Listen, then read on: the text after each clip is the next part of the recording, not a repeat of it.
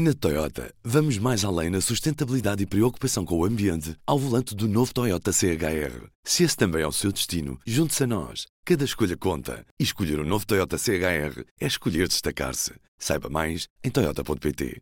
Ora viva! Arranca nesta sexta-feira a temporada dos exames nacionais com o exame de português para o ensino secundário. Esta é uma das principais provas de entrada para milhares de alunos que a usam como prova de acesso ao ensino superior. Hoje, neste P24, estamos de olho nos exames nacionais com o jornalista Samuel Silva, que está comigo via telefone. Samuel? Alô? Alô, Samuel. Ruben Martins daqui. Viva, como estás? Antes de tudo, P24. O seu dia começa aqui. Há novidades nas provas de, deste ano face a outros anos ou o que se espera é, é, muito em linha com o que existia noutros anos? O que se espera é muito em linha com o que existiu nos últimos uh, dois anos, este é o terceiro ano, não é? Houve regras especiais aplicadas em 2020 por via da, da pandemia, com essencialmente as regras, a, a, a primeira é quem faz os exames ou que exames é que são feitos, os exames deixaram de ser obrigatórios eh, em 2020 para a conclusão do ensino secundário e são feitos apenas para como prova de ingresso ao, ensino superior. Os alunos têm que fazer apenas as disciplinas que são exigidas pelos cursos aos quais querem candidatar-se. Essa é a, prim a, primeira mudança de 2020 que se mantém, manteve-se em 2021 e continua em 2022. E a outra mudança tem a ver com uh, o próprio exame. O exame passou a ter perguntas opcionais o que faz com que os alunos possam selecionar uh, durante a prova as matérias a que querem responder. Uma matéria em que estejam menos à vontade, podem deixá-la deixá corresponder se a pergunta for opcional, porque no primeiro ano as coisas não funcionaram tão bem quanto isso. Depois foi melhorado no ano passado, em que passou a haver um, um grupo maior de, prova, de perguntas de resposta obrigatória e depois as, as, as, perguntas opcionais. Este ano mantém-se o mesmo modelo do ano, do ano passado, na verdade é as, as provas têm sido bastante estáveis, uh, os exames não têm grandes diferenças, não, o, o IAV, que é o organismo público que organiza os, as provas, que as, que as, que as constrói, preserva bastante a, a, estabilidade das provas de uns anos para os outros, também como forma de manter alguma alguma estabilidade também nas médias, nas médias de cada uma das disciplinas, e portanto não, não, não há novidades de grande monta já já há bastantes, já há bastantes anos. Uh, haverá seguramente nos próximos, nos próximos anos quando as provas forem digitalizadas. É, é, que sabemos que no, eu nem vou dizer no longo prazo, estamos já a falar no curto médio prazo, uma vez que até 2025 sim, sim, sim, as provas vão deixar de, de, ser feitas em papel, mas neste ano ainda não há testes sobre, sobre esta transição para o digital, não é? Todas as provas nos são feitas em papel. Nos, nos exames nacionais do, décimo, do secundário, não. As, as, as provas são todas feitas em, em, em papel. Até 2025 as, as provas passarão para, para o formato digital, não todas.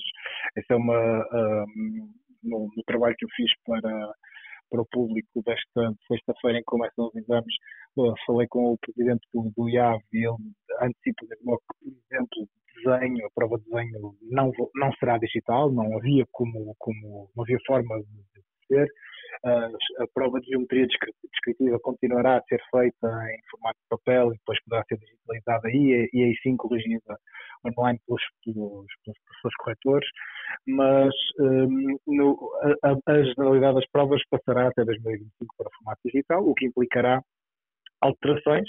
Mais uma vez, o IAV não, não, não é dado alterações radicais, mas haverá alterações, que já são antecipadas pelo IAV.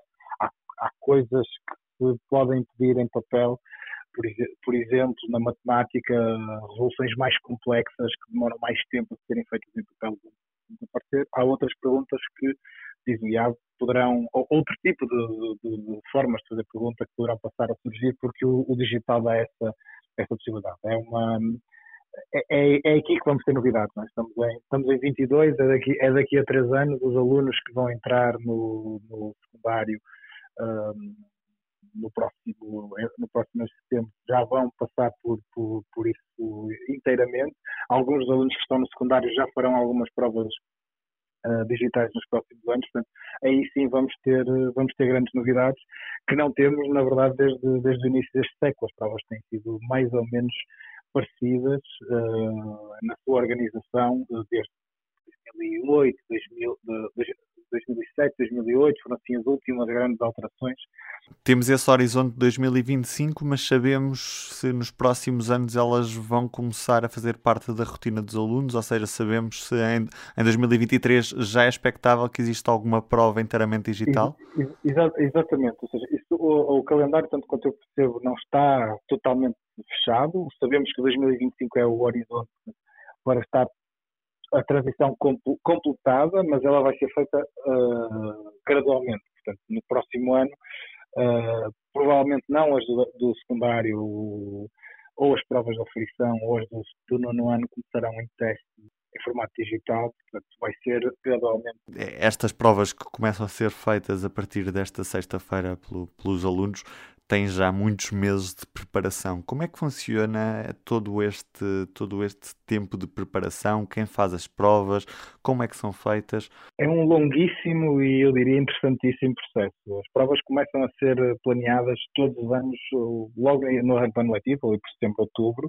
Há uma primeira reunião do, do IAV que constrói as provas com as suas equipas. O IAP tem equipas internas e tem equipas externas. Cada prova, cada disciplina tem um professor coordenador e depois tem um ou mais autores, em regra são dois, há, há disciplinas onde, onde há três, quatro autores que constroem os, os, itens, é assim que o, que o IAV usa no, no, no seu na, na, sua terminologia técnica, os, as perguntas que vão chegar às mãos dos alunos uh, em, em junho, julho do, do, do ano. Do ano. Uh, e, portanto, o processo é bastante longo e tem muitas etapas de controle ao longo, ao longo destes meses todos. As provas vão para uh, impressão na gráfica do, do Ministério da Educação é ali por março, abril, e entre setembro e março elas são construídas por essas pessoas autores, em diálogo com as pessoas coordenadores, e depois tem uma série de etapas de uh, controlo. Uh, equipa, a equipa de avaliação interna do IAV revê a prova duas vezes, uma primeira vez para uniformizar de alguma forma, uh, não uniformizar, mas pelo menos garantir que há, não há grandes discrepâncias dentro das disciplinas, nas, nas, nas abordagens que são feitas por cada uma das provas, passam por verificações uh, científicas e pedagógicas, que normalmente feitas por professores do ensino secundário e do ensino superior, que são, são consultores, uh, verificação uh, da, da, língua, da, da correção gramatical do, do, do próprio teatro, também uma correção gráfica, e depois dá um passo muito importante que é os professores, há um professor indicado pelas associações de professores naquela disciplina ou pelas sociedades científicas daquela área para irem ao IAV resolver a prova. Fazer a prova como se fossem um, um aluno, com a diferença de que é, é expectável que o professor resolva a prova num terço do tempo que, o, que é destinado aos alunos.